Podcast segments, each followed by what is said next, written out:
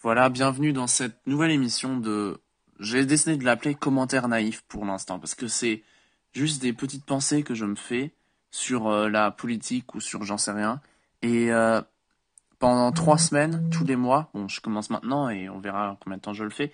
Là, on est le 1er octobre et je vais le faire pendant euh, les trois prochaines semaines. Et juste à chaque fois que j'ai une pensée sur une actualité ou un truc qui m'intéresse et qui que je trouve dingue, ben je vais juste faire un message audio et ce sera n'importe où, ce sera peut-être pendant que je me balade, ça sera peut-être pendant que je suis dans ma chambre, j'en sais rien. Et à la fin du mois, ben je vais les couper ensemble en petits podcasts et après on pourra voir tout simplement un peu une revue de ces trois semaines qui se sont passées. Donc euh, voilà, c'est le début de cette première épisode de commentaires naïfs. Je pense que c'est un nom pas mal et on verra bien ce qui va se passer durant ces prochaines trois semaines et ce dont je vais parler dans mes audios. Ok, à plus. Bon, c'est juste pour dire, la Slovaquie qui a voté et qui a élu un gars, il faut voir s'il va pouvoir faire une coalition, mais en tout cas, qui ne veut plus livrer d'armes à l'Ukraine. Donc c'est quand même assez intéressant. Et c'est quand même impressionnant de voir comme petit à petit le support pour le soutien pour l'Ukraine est en train de disparaître. Et aux États-Unis aussi. Ils ont évité que le gouvernement ferme et, et en faillite en quelque sorte. Avec un compromis, les républicains extrêmes ont réussi à faire passer un arrêt temporaire pour les aides d'Ukraine. Et c'est pas rassurant, parce que Poutine est un dictateur, Poutine est un tueur, un meurtrier qui déteste les démocraties et qui pensent qu'elles sont faibles et qu'elles vont pas pouvoir résister et pas pouvoir durer longtemps en ce qui concerne les aides à l'Ukraine. Et il parie là-dessus. Il parie sur euh, le soutien qui va disparaître, selon lui, bientôt. Et c'est juste comme ça que on va perdre ce truc et qu'on va montrer que oui, si on investit assez d'argent, si on s'y prend bien, sur le long terme, en Europe, en 2023, on peut déplacer les frontières avec de la violence. Et c'est pas un bon signe et c'est pas un truc qu'il faut qu'on montre au monde. Donc du coup, c'est pas une bonne nouvelle pour euh, l'Union européenne, pour l'Europe, pour la sécurité internationale, que y ait ce go, politique de gauche, mais contre les aides de l'Ukraine, qui était déjà très longtemps au pouvoir en Slovaquie, qui a eu pas mal de scandales aussi avec le meurtre d'un d'un, je sais plus c'était qui, un journaliste ou un truc comme ça qui avait été peut-être lié avec lui, ou il était peut-être le responsable plus ou moins. Enfin, qu'un gars comme ça revienne au pouvoir, c'est pas bien pour euh, l'unité de l'Union européenne non plus. Et est-ce qu'elle sera encore capable de bien pouvoir prendre des décisions rapidement? Ou bien est-ce que le groupe des sceptiques à l'aide de l'Ukraine, qui est composé de l'Hongrie, plus ou moins de la République tchèque, de plus en plus la Pologne aussi, qui est euh, actuellement en campagne électorale et qui utilise ça pour se faire des points euh, auprès des électeurs. Et maintenant la Slovaquie, ce groupe risque de prendre de plus en plus d'influence, risque de rendre les décisions pour l'Ukraine de plus en plus difficiles, et à la fin, ça va juste servir à Poutine. Poutine qui veut juste réaliser son rêve impérialiste et qui est prêt à tuer autant de personnes qu'il le souhaitent pour ce rêve et à faire une guerre aussi longtemps que possible pour que son rêve soit réalisé à la fin. C'est lui qui va en bénéficier. Et c'est pas une bonne nouvelle. Voilà. Bonjour, bonjour. On est le 11 octobre. Ça fait assez longtemps que j'ai rien envoyé ici. Et il y a des choses qui se sont passées par contre, entre-temps. Euh, pas mal de choses. Israël a été attaqué lourdement par les Hamas. Et je pense que déjà, j'avais pas beaucoup de temps les derniers jours pour euh, commenter ici. Parce que j'ai dû travailler pas mal. Et notamment aussi pour euh, l'émission là sur la prochaine émission qui va sortir. Normalement, c'est une émission qui sortira après cette émission là et pas mal d'écoles, etc. Donc j'ai pas vraiment eu l'occasion. Mais aussi, je pense que c'était bien de prendre un peu de, temps pour commenter, pour avoir un peu de distance sur ce qui se passe. Donc euh, là, on sait quand même assez précisément ce qui se passe. C'est juste affreux de voir tout simplement un nouveau conflit. Enfin, c'est un nouveau conflit, c'est un vieux conflit, mais un conflit encore escaladé à ce point-là. Encore tellement de victimes civiles des deux côtés. C'est tellement horrible. Et pas mal de choses à dire là-dessus. Déjà, tellement décevant de voir que qui est-ce qui en profite? C'est les terroristes qui lancent cette guerre. C'est soutenu par l'Iran qui est vraiment... Plus le temps passe, plus je suis persuadé que l'Iran c'est une force pour le mal sur cette terre. Je veux dire, euh, ils soutiennent la Russie, ils soutiennent les dictatures, ils répriment les femmes, ils répriment les droits de l'homme à l'intérieur du pays. Et là, ils, ils attaquent Israël et ils, aident, au moins pour les attaques, ils aident les Hamas, ils financent le, terrorisme un peu partout dans la région, et c'est juste affreux. Sinon, tellement, tellement de choses affreuses là-dessus, tellement incompréhensibles. Les personnes en Allemagne, en Occident, etc., qui ici et qui soutiennent les terroristes euh, du Hamas, par exemple. Et tellement tellement, tellement débile et tellement incompréhensible.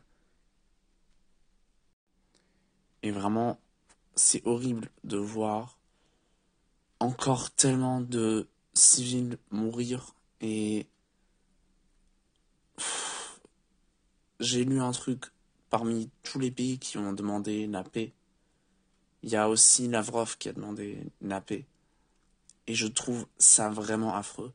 C'est l'une des choses les plus hypocrites, et hypocrite c'est encore un mot trop faible, que j'ai lu les derniers jours. C'est Lavrov qui appelle les partis à cesser le feu, à ne pas tuer des civils, des civils et à arrêter le conflit. Et sachant que, en soi, c'est bien ce qu'il demande, mais il faut juste se mettre en perspective que sur les 8 milliards de personnes qui existent sur cette terre, Lavrov, c'est le numéro 2 des responsables pour l'attaque de l'Ukraine par la Russie et pour les massacres qui sont quotidiennement faits sur les Ukrainiens sans raison, les massacres auprès de civilistes. C'est lui qui a en grande partie la responsabilité pour un conflit entier et tellement de civils morts. Et le fait qu'il ose demander ça, déjà ça montre qu'il n'en a rien à faire, qu'il n'en a rien à battre. Et ce qui me choque aussi, c'est que visiblement ça fonctionne, qu'il a la possibilité de dire ça, que qu'il n'y ait pas grand monde qui dit quelque chose de contre, visiblement, et qu'il y ait des gens qui le croient en fait. C'est ça que je trouve incroyable par, par cette chose-là. Il y a des gens qui croit Lavrov quand il dit ça et qui le pense honnête. Et aussi, c'est horrible de voir comme on avait déjà dit, l'Iran en profite. L'Iran qui a peut-être même encore plus soutenu les Hamas parce qu'il voulait affaiblir Israël en, tant que vengeance, qui se sont commencés à bien s'entendre avec l'Arabie Saoudite, qui est un peu le grand concurrent de, de l'Iran dans cette région-là. Donc euh, l'Arabie saoudite qui essaye à la limite de s'entendre avec Israël, de s'arranger, de, de parler avec les anciens ennemis, ce qui en soi n'est pas forcément mauvais. Et l'Iran riposte militairement euh, avec la force brute et c'est vraiment, c'est vraiment mauvais que ça se passe dans ce sens-là. Et pas que l'Iran qui en profite, il y a aussi la Russie qui en profite en quelque sorte. Parce que ça détourne l'attention de l'Occident et de, toute la terre entière de l'Ukraine sur Israël. Et ça risque de diviser les aides financières aussi en deux. Même si c'est vraiment. J'espère vraiment que ça va pas se passer comme ça. Mais la Russie en profite et ça, c'est affreux. Et tellement de choses affreuses. Peut-être qu'on peut encore dire autre chose par rapport à ça. Euh, actuellement, dans notre école, on fait un jeu une simulation qu'on a des actions, on a 50 000 euros et on doit les investir dans les actions. On avait, c'est pas des vraies actions, c'est juste une simulation.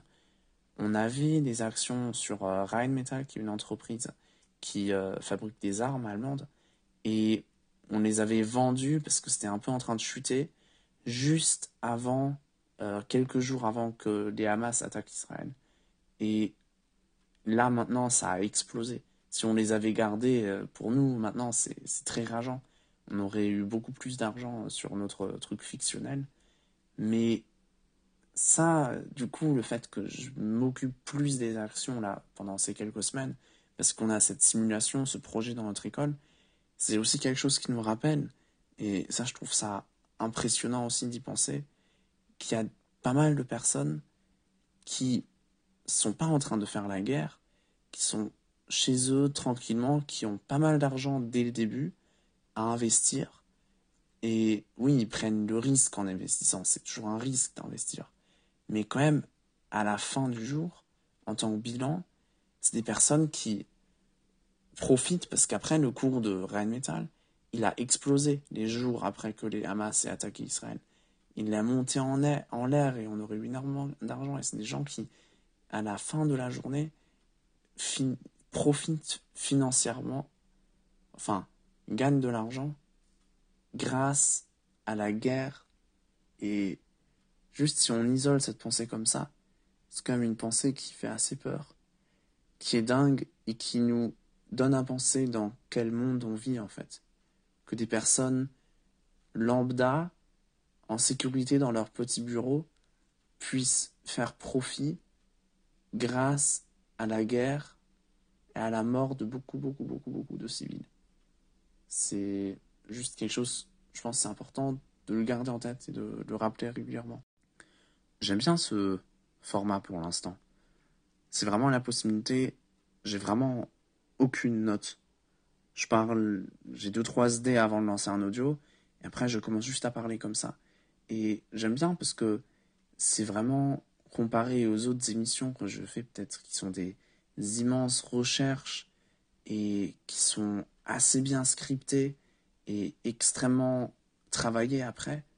Ça j'aime bien parce que c'est juste tout simple et ça met un beau contraste, je trouve, et ça fait un beau le, tout donne un, beau résultat, je pense. Le fait d'avoir des formats qui sont très recherchés et régulièrement des formats qui sont pas 50 minutes ou 30 minutes sur un seul sujet, mais plus 3, 4, 5 minutes sur un sujet d'actualité ou juste des trucs qui me viennent comme ça en tête. Je pense que c'est assez cool.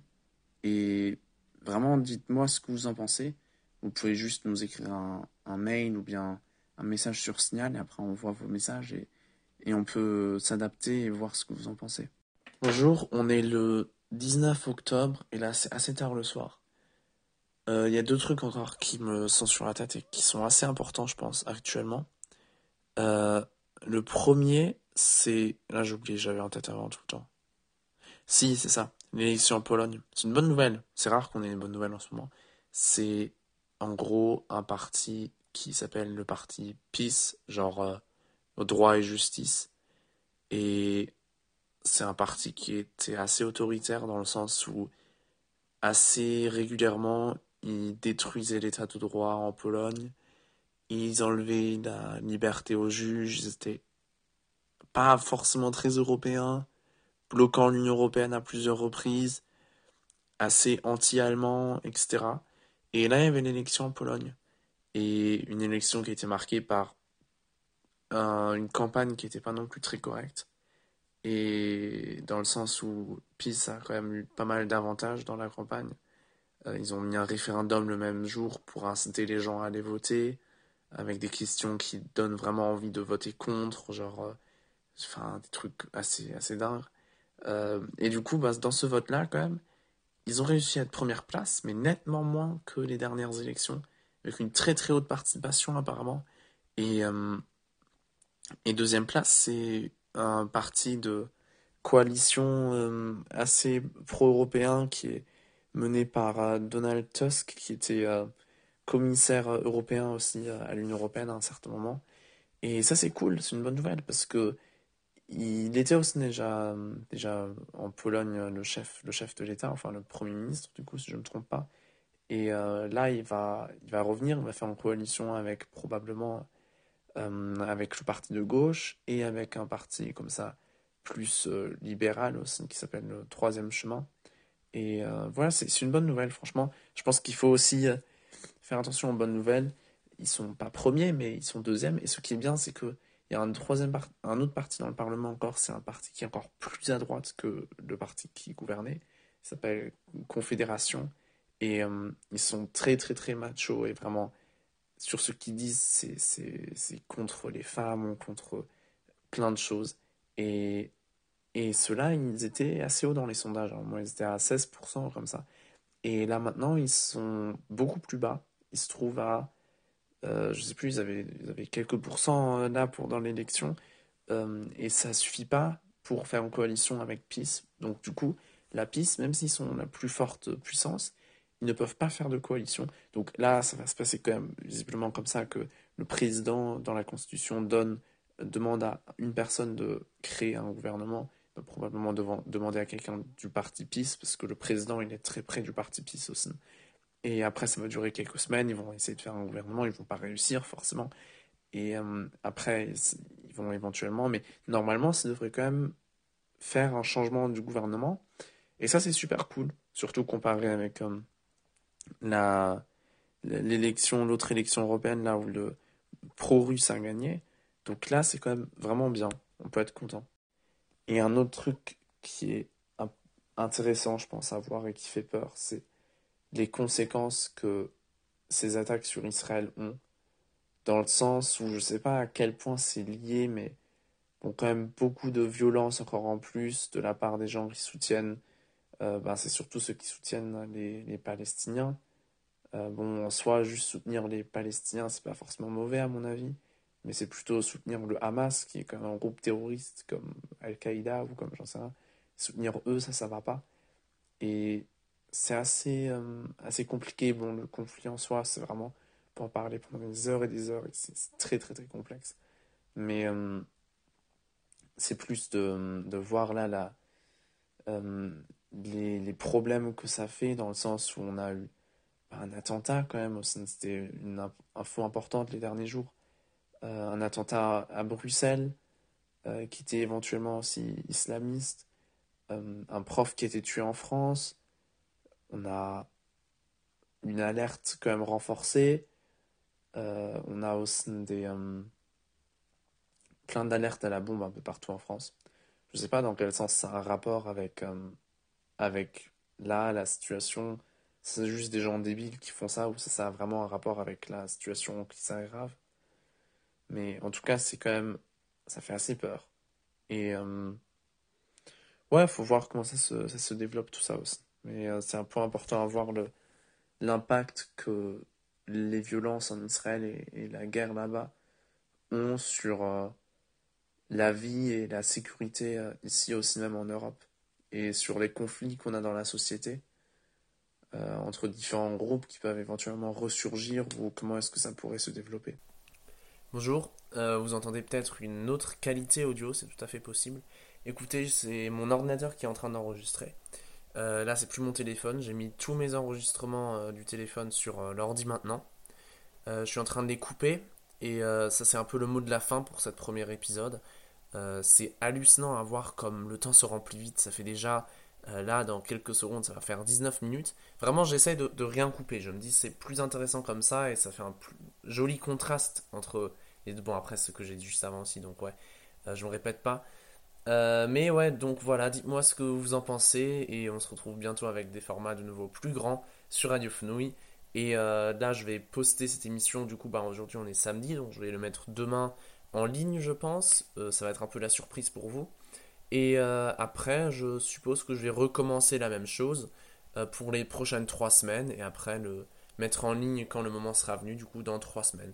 Donc, je vous dis au revoir et à bientôt encore, j'ai regardé sur mon calendrier. Euh, ça devrait être plutôt dans un mois que je poste. Mais après, la question, c'est est-ce que je fais juste tout le novembre, donc je fais une pause jusqu'au 1er novembre, ou bien est-ce que je commence directement à enregistrer maintenant? C'est à voir, donc je sais pas encore exactement quand est-ce que ce format sortira, mais je peux vous dire de vous abonner aux newsletters de Radio Fenouille et de vous abonner euh, à la nouvelle chaîne de Radio Fenouille sur WhatsApp. Euh, comme ça, vous pouvez directement euh, voir quand il y a des nouveaux épisodes ou bien nous abonner sur votre plateforme de streaming préférée. Ils, ils, offrent toujours une option comme ça, donc faites ça comme ça. Et nous, on se retrouve du coup bientôt. je sais pas exactement quand, mais on verra bien. Allez, ciao